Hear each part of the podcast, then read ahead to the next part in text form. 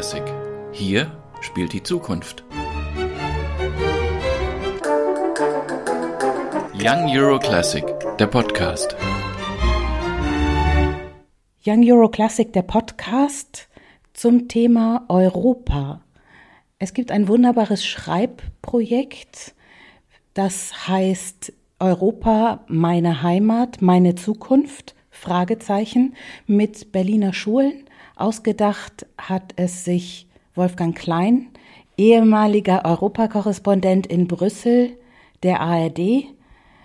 Das liegt schon eine Weile zurück, aber der europäische Gedanke muss sie damals so stark gepackt haben, dass sie ihn jetzt weitertragen an junge Menschen.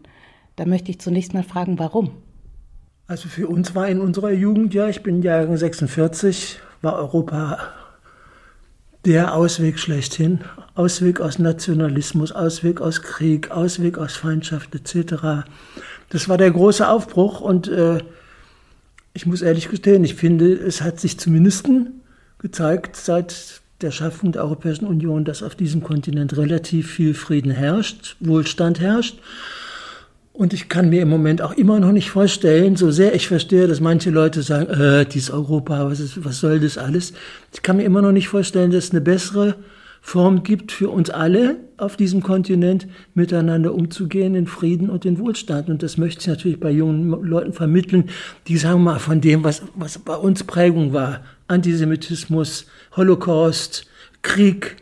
In meiner Jugend liefen ja lauter Menschen rum, die keine Beine mehr hatten oder keine, äh, deshalb liefen sie humpelten rum, die keine Arme mehr hatten. So. Da sahst du ja das Elend des Krieges noch. Überall, in allen Familien fehlten Männer, Frauen, Kinder, alle Frauen hatten schreckliche Geschichten erlebt. Und das ist heute, glaube ich, schon ziemlich weg. Kann man auch verstehen. Aber ich finde es trotzdem eigentlich ganz wichtig, dies zumindest lebendig zu halten. Wobei sich dann gezeigt hat, das, was die jungen Leute zu Europa schreiben, ist schon etwas anders als das, was ich jetzt gerade erzählt habe.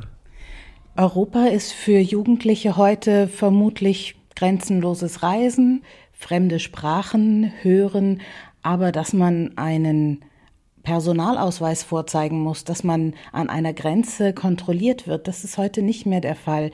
Nur darauf ist ja der europäische Gedanke nicht beschränkt. Warum ist es wichtig, das hohe Gut der Demokratie, das hohe Gut des Miteinanders und des Verständnisses für fremde Kulturen extra zu betonen in einer multikulturellen, multinationalen Gesellschaft, wie wir sie eigentlich heute erleben. Als wir für das Jahr 2000 dieses Musikfestival Young Euro Classic empfunden haben, hieß es immer, wir machen damit was für Europa. Und ich muss zugeben, natürlich gibt es die europäische Musik, die in der ganzen Welt eine ganz große Rolle spielt. Das war mir eigentlich nicht konkret genug. Ich wollte gerne, wenn man sagt, jung, Europa, Klassik, wollte ich irgendwie das auch konkreter haben. Und das ist für mich, sorry, mit Worten und nicht mit Noten. So schön die Noten sind, aber das überträgt für mich noch kein Europagefühl. Und deshalb kam dieser Gedanke auf, äh, als wir vier, fünf Jahre erfolgreich gemacht hatten.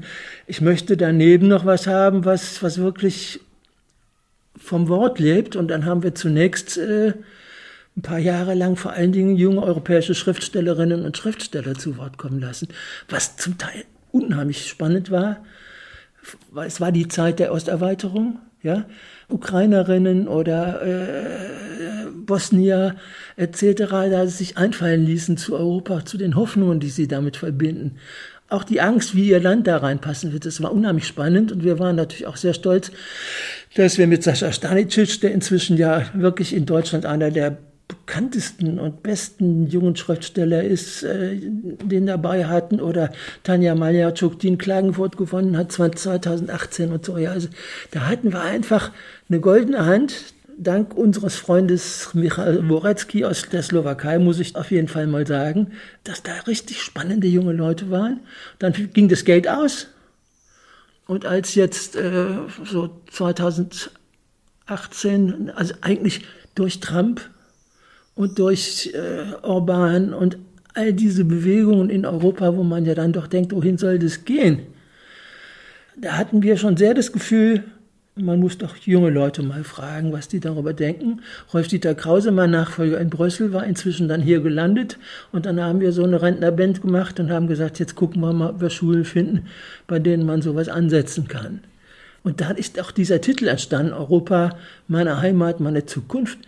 Weil über das internationale Literaturfestival haben wir eigentlich im ersten Jahr nur zwei Schulen gehabt, die sich dafür interessieren. Es kommt ja dann immer darauf an, dass ein Lehrer sagt, mache ich mit. Und äh, in der einen Schule, Eckener Gymnasium, das ist in Altmariendorf, da war ein sehr, sehr hoher Ausländeranteil. Und die haben sich eigentlich, wenn du über Europa sprachst, haben eigentlich alle gesagt, das interessiert mich gar nicht, ob das Europa ist. Mich interessiert, wo höre ich hin? In die Türkei, nach Syrien oder hier, wo ich jetzt wohne. Also dadurch kam die Frage nach meiner Heimat auf. Und die andere Schule, die wir damals hatten, war das John F. Kennedy Gymnasium. Da waren lauter internationale Schüler, deren Eltern überall in der Welt unterwegs waren. Also ganz anders äh, als diese Kinder mit Migrationshintergrund. Die fragten auch, wo bin ich zu Hause und wer bin ich? Und dadurch kam eigentlich diese Frage auf Europa, meine Heimat, Fragezeichen, meine Zukunft, Fragezeichen. Heimat und Zukunft sind große Begriffe, mhm. zu denen jeder Mensch sofort eine Assoziation bilden kann. Gleichzeitig kann man das aber auch schärfen. Und ich glaube, das ist ein wichtiger Teil dieses Projektes, dass man sagt, wie kann ich meine Sprache so weit pointieren, schärfen, dass ich genau das ausdrücke, was ich empfinde. Mhm. Ich stimme da sehr zu. In meiner Arbeit mit jungen Reportern auch bei Young Euro Classic diesmal äh, geht es auch darum, wie kann ich etwas in Worte fassen und zwar so präzise, dass mein Gegenüber unmissverständlich versteht. Man kann poetisch werden über Europa und hochassoziativ arbeiten, man kann aber auch gezielt werden. Wohin tendieren Sie bei dieser Arbeit? Also ich muss Ihnen ehrlich sagen, äh, im ersten Jahr 2019 haben wir es zum ersten Mal wieder gemacht. Da haben wir noch relativ intensiv mit diesen beiden Schulen, die ich eben genannt habe, also mit diesen beiden Schulen, Kennedy-Schule und, und, und Eckner Gymnasium Mariendorf zusammenarbeiten können. Im letzten Jahr und in diesem Jahr haben wir die Schüler so gut wie gar nicht sehen können. Das ist sehr einschränkend, aber es ist einfach die Wahrheit. Durch Corona sind alle Lehrpläne durcheinander geraten. Es war toll, dass die Schüler überhaupt noch neben ihrer eigentlichen Arbeit, die ja schwierig genug war, dass sie überhaupt noch die Zeit gefunden haben, was abzuliefern. Inzwischen ist es diese Eckner Schule und äh, das Goethe-Gymnasium in der Ulandstraße.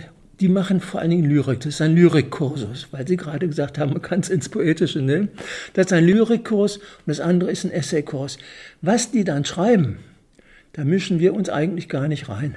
Wir haben es natürlich redaktionell dann überarbeitet, mit denen auch telefoniert, aber wir haben uns ehrlich gestanden in den letzten zwei Jahren so gut wie gar nicht sehen können ich hoffe, dass das irgendwann mal wieder anders wird, dass man mit diesen Schülerinnen und Schülern dann wirklich auch konkret arbeiten kann und dann mal an den Texten im Einzelnen fallen. Denn so ist es eigentlich nur eine Frage, wir sehen, was kommt, die Lehrerinnen helfen unheimlich und dann gibt man eine Antwort und dann reagieren die Schüler wieder und so. Es ist halt alles äh, eine nicht mehr reale, sondern sehr digitale Welt, in der auch dieses da entsteht. Sie sprachen vorhin von der Motivation, über Europa nachzudenken, die heute sicher eine andere ist. Eine, von der man vermutet schon zu wissen, wie sie wahrgenommen wird, vielleicht Antworten, die man antizipiert. Aber das kann auch eine Sicht sein, die ausgesprochen überraschend ist. Und da möchte ich gerne mit Ihnen hin. Wo überrascht Sie die Sicht von Jugendlichen oder die Fragestellung, die sie sich selbst stellen. Ein Thema, das wirklich in allen drei Jahren, in denen wir jetzt diese Veranstaltung machen, vorherrscht, ist die Frage nach den Flüchtlingen und dem Umgang Europas mit diesen Flüchtenden, heißt es, glaube ich, heutzutage. Ne? Europa ist natürlich, spricht ja auch immer davon, das sei nicht nur eine Wirtschaftsgemeinschaft, sondern da ging es auch um unsere Werte. Zu den Werten zählt natürlich Humanismus, Menschlichkeit und ähnliches. Und ich glaube, da ist zum Beispiel ein Punkt, wo Europa die Schüler extrem enttäuscht. Als Erwachsener finde ich das auch schrecklich, was dort passiert mit den vielen, vielen Menschen, die, die auf der Flucht sind. Ich weiß, wie schwierig das andererseits für Länder ist, sie aufzunehmen und zu integrieren in solch großen Zahlen. Also äh, da ist so ein ungutes Gefühl, aber für Schüler ist es, glaube ich, für Schülerinnen und Schüler ist es einfach ganz schwer zu ertragen, dass im Namen unseres Europas solche Zustände herrschen in Lesbos und sonst wo, wie sie herrschen. Das ist ein Thema, das sie alle unheimlich umtreibt. Ja? Oder letztes Jahr hatten wir ein, ein Essay, da wurde beschrieben, wie sich dann plötzlich die Tür geöffnet wird im Klassenzimmer, der Direktor kommt rein mit einem Polizisten und dann wird einer aus der Gruppe abgeholt und abgeschoben. Obwohl er seit Jahren dabei ist, einer der besten Schüler. Äh, also ich glaube, diese, diese Art von Erlebnissen, die prägen die Schüler in ganz, ganz starker Weise. Dann sind natürlich unter denen, die einen Migrationshintergrund haben, finde ich manchmal auch erstaunlich richtig Wut. Die sind ja alle erstmal so ungefähr 14, 15, 16, 17, also maximal 16 eigentlich. Sind ja noch ganz junge Leute und ich bin da immer wieder überrascht, was die wirklich auf die Beine stellen. Also eine zum Beispiel, der ist, als sie nach Deutschland kam, glaube ich, mit zwölf von der Integrationslehrerin gesagt worden. Eigentlich sei das doch Quatsch, sie brauchte doch gar nicht mal mehr anzufangen, weil jemand, der wirklich die deutsche Sprache beherrschen würde, aus ihr doch sowieso nicht. Ja? Die hat dann in diesem Wettbewerb eine Wutrede gehalten. Und die hatte es in sich. Ja, wie können Sie es wagen, sowas zu mir zu sagen und sowas? Ja, und das fand ich ja bewegend. Es sind auch sehr skurrile Geschichten da, dabei. Ja. Also einer hat eine Geschichte geschrieben, dass Jesus, Jesus seinem Vater sagt, er muss da mal wieder runter auf die Erde und, und dafür Ordnung sorgen. Und eine sehr hübsche, mit vielen Varianten geschriebene Geschichte. Inzwischen hat er ganz viele Jünger gesammelt und ganz viele äh, Anhänger gefunden. Und dann stehen sie irgendwo an einer Grenze und werden da aufgehalten und plötzlich brüllt einer, da ist ja Jesus von Nazareth. Was? Ein Jude? Und dann wird er sofort erschossen. Ne? Also ich meine, das sind ja Geschichten, da musst du drauf kommen, finde ich mit 16. Insofern, also es macht einen großen Spaß, uns, auch den Zuhörerinnen und Zuhörern, glaube ich.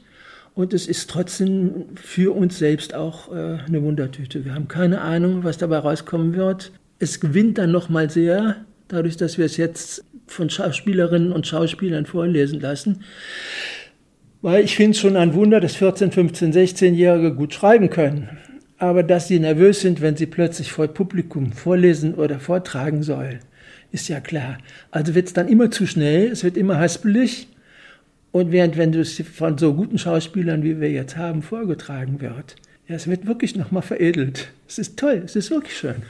Sie sprechen von Wut, von Frustration sicher auch. Wie kann man das wandeln in eine positive Energie? Wie kann man die Neugier, das Interesse kanalisieren?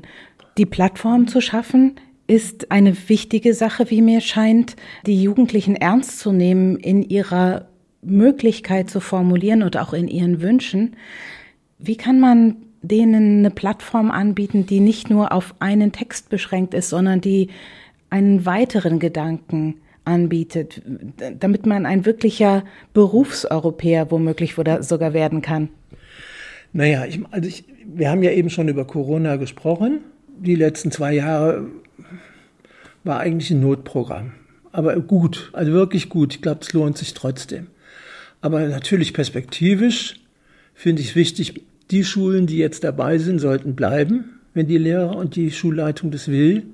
Wir werden zusätzliche Schulen zu gewinnen versuchen. Also in diesem Jahr ist zum ersten Mal ein junges Mädel aus Stockholm, die da an der deutschen Auslandsschule ist. Äh, die hatte ich zufällig kennengelernt und die hat jetzt mal ein kurzes Stück darüber geschrieben, wie sie von Stockholm aus äh, die Pandemie in Deutschland erlebt und in Schweden. Also die Schulen auszuweiten, vor allen Dingen auch in, in Länder wie Brandenburg hinein oder Mecklenburg-Vorpommern. Das wäre natürlich schon was. Äh, wir arbeiten sehr eng zusammen mit dem Literaturfestival hier. Über die haben wir auch Kontakt zu den Schulen gekriegt, weil die ja schon viel länger auf dem Gebiet tätig sind als wir. Das Literaturfestival lädt immer von denen, die bei uns auftreten, drei, die ihnen besonders gut gefallen, ein, beim Literaturfestival aufzutreten. Da sind die dann Vorredner von irgendeinem bekannten, berühmten Autor und sind natürlich stolz wie Oskar. Die Lehrerin von dem Eckener Gymnasium hat das fertiggebracht, das die Beiträge, die die Schüler schreiben, sehr regelmäßig in der FAZ erscheinen, in diesem Jugendteil. Manchmal mit großer Verspätung, aber immerhin, sie kommen. Die Lehrer, die sich um sowas kümmern, sind das Zentrale. Also wir können das mit dem, wir haben ja null Apparat, wir haben kein Geld, wir haben nur uns. Ne? Äh, da ist nicht viel zu machen. Trotzdem denke ich mal, wenn, wenn, wenn die Pandemie uns die Gelegenheit gibt und wir, äh, ja, könnten, wir, wir könnten das schon sehr ausbauen, dann wahrscheinlich nicht in dem Sinne, dass man ein bestimmte Schüler eines Jahrgangs dann wer weiß wie lange begleitet, weil ich finde diese Arbeit mit 15-, 16-Jährigen eigentlich schon sehr gut.